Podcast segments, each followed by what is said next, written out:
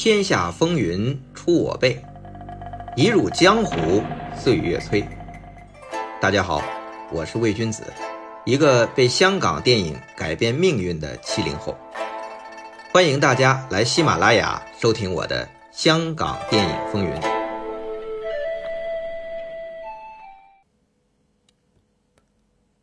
一九七三年，李小龙猝死于女明星丁佩家中，一时引得满城风雨，更令全球震惊。李小龙的过世，虽然让他打回好莱坞和征服全世界的步伐，只走出了一步龙争虎斗，但最后掀起的李小龙旋风。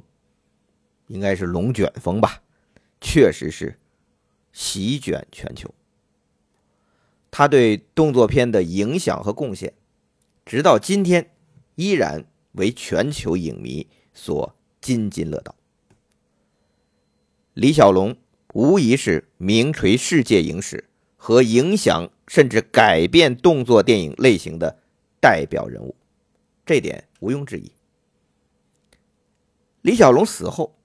无数的跟风者，不仅港台、东南亚，甚至欧美非拉，你说剥削也好，模仿也好，反正这样的演员和电影是层出不穷。咱们就专说港台，就有几个，比如何宗道、吕小龙、梁小龙，甚至成龙，他们都打着李小龙接班人的旗号。拍什么？何宗道主演的《一代猛龙》，李小龙传奇；吕小龙主演的《龙拳精武指》，梁小龙主演的《李三角威震地狱门》，成龙主演的《新精武门》。这导演就是罗维啊。大家看看啊，就光看这些片名就知道是跟风李小龙的电影，看上去很热闹。但是很有意思的一个现象，随着李小龙的过世，本来最疯狂、最热衷动作片的港台观众，在那一两年的时间内，对动作片，尤其是功夫片，似乎丧失了热情。尤其是那些跟风李小龙的赝品，啊，咱们叫赝品吧，几乎都没有引起什么大的反响。我们拿资料来说话的话，一九七四和一九七五两年，啊，李小龙是一九七三年过世的，一九七四、一九七五就是他过世后的这两年，是港产动作片非常萧条的两年。一九七四年港片的票房前十位，只有一部张彻导演的《少林五祖》，但这部戏要严格来讲算台湾片怎么说呢？因为是张彻离开邵氏去台湾组建长工的作品。一九七四年的第十部就是票房的前十位的第十名，是陈观泰主演的《成绩茶楼》，勉强算是动作片，但是它的主类型还是黑帮片。那一九七四这一年港产片票房前四十位，我们刚才说是前十位只有一部动作片，前四十位。动作片占多少呢？占不到十部，与前三年票房前四十位动作片起码占二十多部相比，这差距是差的相当大。这是一九七四年，到一九七五年，港片票房的前四十，动作片依然占不到十部。自从一九六七年张彻《独臂刀》创下。香港武侠新世纪以来，动作片的市场成绩没这么差。七四七五年之后，历年的港片，确切的来说，就是九七之前吧。这二十多年，动作片以及衍生的次类型动作喜剧、警匪、黑帮、僵尸片，绝对是香港电影的支柱类型，或者说是类型之王。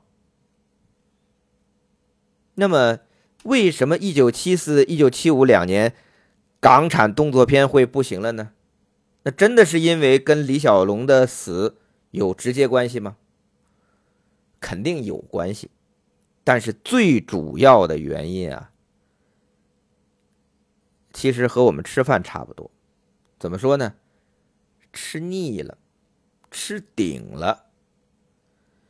从张彻掀起武侠片热潮，王宇开创拳脚功夫片先河，到李小龙以个人风格的实战派动作开山立派。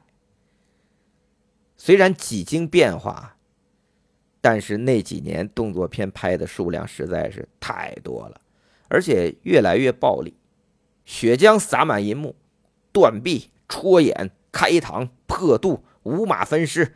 各种冲击感官刺激的暴力血腥画面是无所不用其极，但故事和人物升级却跟不上。那观众看的太多，也就开始腻了，想看点新鲜的。于是李汉祥重回邵氏后，带起了风月笑片的热潮，感官刺激从拳头换成了枕头，而且。是用轻松幽默的笑料包装，于是看腻了血浆的观众开始吃起了各种肉蛋。从一九七二年开始，李汉祥一年拍四部左右的风月片，七三、七四、七五基本稳居港片票房榜的前列。哎，说起这李汉祥啊，李黑导演，左手风月，右手喜剧。从之前立志提升华语电影品质的一个有艺术理想的雄心勃勃大导演，变成了以犬儒和戏子心态躲在邵氏拍迎合观众各种通俗低俗，或者说无伤大雅的这些小品吧。他是屡次三番反复的被有道德责任心的媒体影评人。抨击，抨击什么呢？李汉祥自甘堕落，毒害人心。但是，对于只将电影当做生意的咱六老板啊，邵逸夫来讲，李汉祥这种犬儒那是求之不得。哎，说起来也挺悲哀的啊，在香港这个商业社会，专心做艺术太难了，所以邵氏的。名导演楚原对后进学徒王晶说：“咱们做导演的可以泡妞啊，咱们可以错很多事儿，但有一件事是绝不能错，什么呢？就是拍的戏不卖钱，不卖钱就死定了。所以呀，为什么港片你说从七十年代到九十年代那么爱跟风，那么短视，那么爱？”五分钟一小打，十分钟一大打，就这么打，连场，打到你不喜欢，那我就笑。三分钟一小笑，五分钟一大笑，那笑的够热闹，够紧凑吧？哎，笑你不喜欢了，那就卖肉啊！这步露两点，那我下步就露三点，再下步啊，再下步没有了，哼，你再这么说播不出来了。反正就是生怕观众不喜欢，那这个其实是一种艺人心态，卖艺嘛，一定得让观众喜欢，观众喜欢不就会掏钱吗？所以这艺人啊得活好，活好就要就有饭吃。所以香港的电影人啊，和这个城市的其他行业一样。他们把打份工就说是稳食，那观众呢就是衣食父母，所以这动作片观众看腻了，赶快改弦易辙。你看罗维导演啊，那可是拍武侠片的名导演，那拍李小龙的《唐山大兄》《精武门》这动作片连破纪录，那是大导演啊。哎，但是在七四七五。动作片陷入低谷的时候，马上他就改弦易辙了。他拍什么呢？拍跟风李汉祥风格喜剧的《绰头状元》。哎，罗导演就知道形势比人强，这就是现实。一九七四和一九七五那两年，动作片香港观众是看腻了，因为看不到新花样嘛，就改看风月片，还有来源于现实自己生活的这种喜剧片呢，就是《鬼马双星》许氏兄弟了；警匪片了，就是四百万元大劫案呢，《廉政风暴》啊，吴思远他们做的；黑帮片了啊。大哥城啊，城记茶楼啊，这些陈冠泰、桂志红合作的电影，那这些变化，我们后边会详细说。那香港观众看腻了动作片，港片的另外一个重要市场，中国台湾省那两年动作片怎么样啊？嗨，也看腻了。台湾那时候的动作片就是王宇、张译，他们一年能拍十几部那样的动作片，什么四大天王都扑街了。那那时候台湾观众看什么呢？他们看琼瑶的文艺爱情片啊，由动作片改追文艺爱情片了。所以那两年啊，台湾最红的明星是双林、二秦。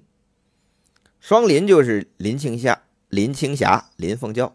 二秦就是秦汉秦香林，这秦香林啊，本来是香港的演员，在香港一直红不了，到台湾改拍文艺爱情片，哎，一炮而红了。当然，那两年最红的女明星啊，还不是二林，而是李汉祥在国联时候培养的国联五凤之一珍珍。那两年啊，香港拍粤语片的男星谢贤、邓光荣。也跑到台湾来捞，他们也拍文艺爱情片，嘿，一样是大受欢迎。所以啊，这些俊男靓女加琼瑶小说加李行、白景瑞导演，就是卖座保证。你说这些大明星啊，不仅在银幕上爱的死去活来，在银幕下啊也是鸡飞狗跳。比如啊，林青霞啊，先与秦香林订婚，后来又宣布与秦汉恋爱。那秦香林呢，又和萧芳芳结过婚，又离了。萧芳芳呢，又是谢贤的前女友。那谢贤呢，又娶了珍珍，娶了又离了。这珍珍呢，嫁了刘家昌，而刘家昌呢。之前是和江青结过婚，他俩那当然也离了。理由是什么呢？理由是刘家昌认定江青和李汉祥有婚外情，也闹得满城风雨。哎，不对不对啊，因为已经不是俊男靓女了。咱们前面讲的都是这些啊帅哥美女明星嘛，怎么到李黑导演这儿了？这画风有点变啊，打住。反正这观众啊，是电影院看大明星谈恋爱，报纸上。看大明星订婚、结婚、离婚的声明，这热闹啊！这边明星爱情片热闹，那边这七四七五这两年动作片台湾也卖不动。香港我们前面讲了，这前四十位票房榜动作片占不了十部，一时之间片商和导演都忙着改拍动作片之外的其他片种了。那这样一来，就导致龙虎舞狮啊都没戏拍了，很多都转了行。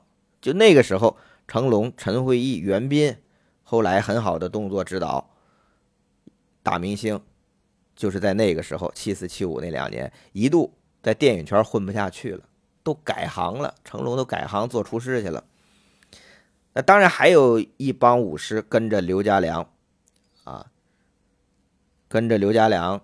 刘家良跟着张彻去了台湾，成立了长工影业，继续拍动作片。张彻在华语影坛，我们前面用好几个章节专门讲他，那是一位百折不挠、永不言败的英雄。在动作片低谷之际，继续坚持啊拍动作片和张扬自己的暴力美学，同时呢。他开拍少林功夫题材，从方世玉与洪熙官少林五祖开始，其带出了其后数年的这个题材的红利。刘家良导演的《洪熙官》，洪金宝导演的《三德和尚与春米六》，都可以算是张彻少林功夫题材的变奏。但问题是啊，就七四七五那两年，一个张彻带出的少林功夫题材，他还是拯救不了港产动作片的低谷。那两年啊，除了李汉祥的风月片、琼瑶的爱情文艺片，真正打破李小龙记录和改变香港电影的，是一群 TVB 电视演员集体演出的《七十二家房客》和许氏兄弟的《鬼马双星》，而这两部电影的背后，恰恰是邵氏邵逸夫。和嘉禾邹文怀两大影坛霸主战略格局的博弈和对决，那详情呢？我们下回接着讲。